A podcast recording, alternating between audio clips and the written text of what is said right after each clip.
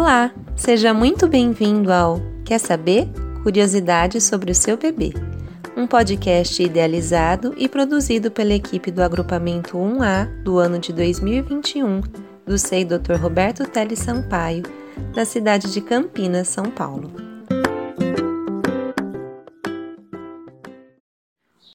Olá, pessoal! O meu nome é Giovana e hoje a nossa equipe preparou um episódio especial para a gente conversar um pouquinho com vocês sobre os objetos não estruturados e os seus bebês. No podcast da semana passada, a gente falou muito sobre os objetos e materiais interessantes para os bebês. Mas como a gente pode escolher esses materiais e quais materiais são esses? Então vamos pensar na seguinte situação. Você compra algo que você julga ser um super brinquedo para o seu pequeno. Ele vem no embrulho bonito e dentro de uma caixa. E quando você entrega o presente para o bebê, você se dá conta de que o embrulho e a caixa em que estava o brinquedo chamam mais atenção do que o brinquedo em si. Mas será que o bebê não gostou do seu presente? Parecia ser algo tão interessante. Bebês tendem a ser curiosos a querer descobrir o mundo, a criar e recriar hipóteses, a pesquisar, testar, montar e desmontar as coisas.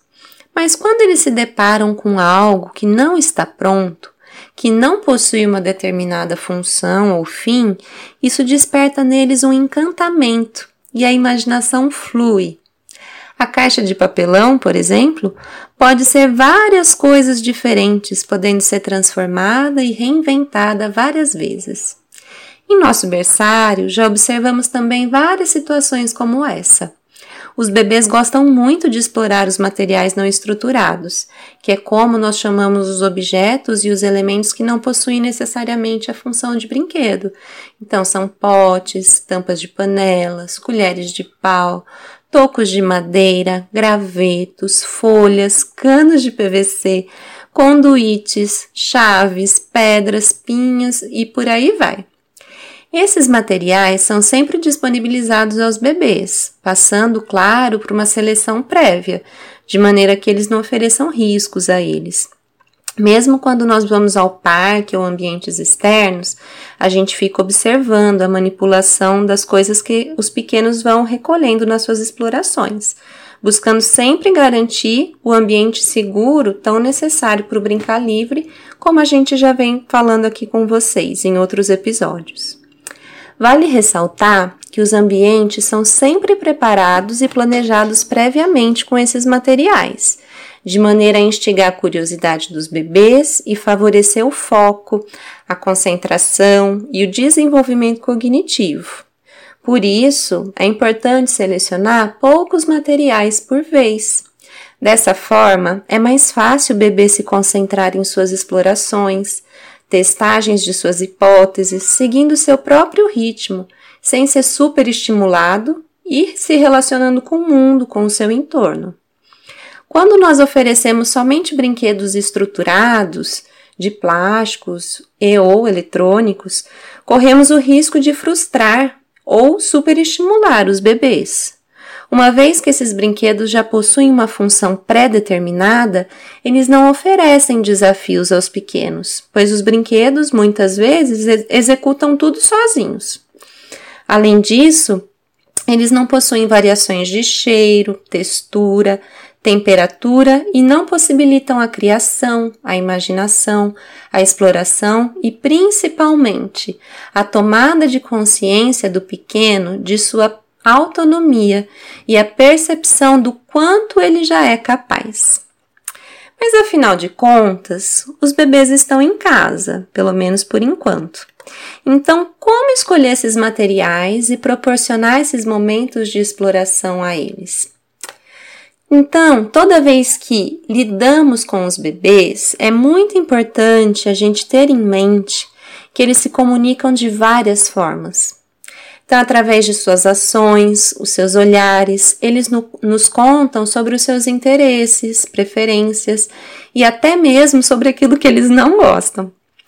Sendo assim, quando formos escolher esses materiais não estruturados, devemos observar esses interesses e, à medida em que os bebês forem se relacionando com os objetos e elementos, cabe ao adulto trazer novos materiais ou manter os mesmos, de acordo com o que o bebê já conseguiu construir a partir de suas explorações.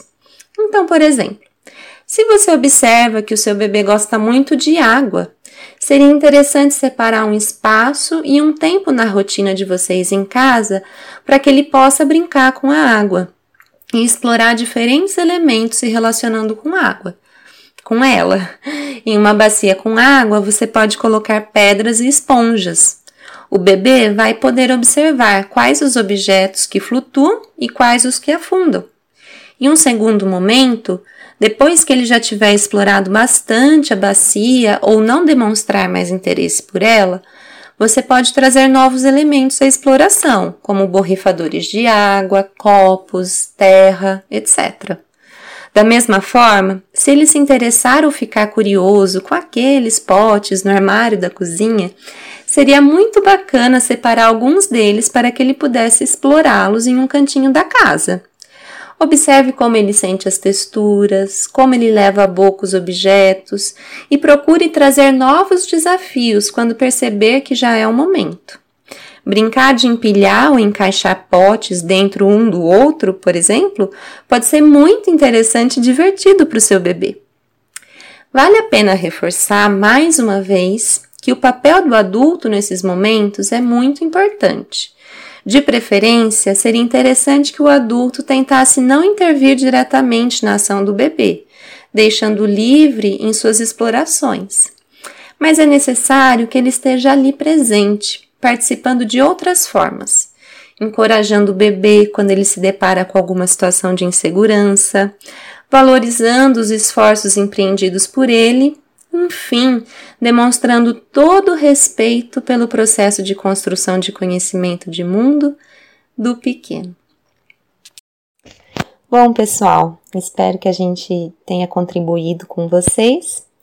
E todo o conteúdo que a gente trouxe hoje, ele foi inspirado na leitura dos livros O Brincar Heurístico na Creche, organizado pelo Paulo Foque, também na do livro As Origens do Brincar Livre, de Eva Kahlo e Georg Balog, é, também nas visitas ao blog Andanças Pedagógicas e a página do Instagram Movimento Pickler. Um beijo e até a próxima!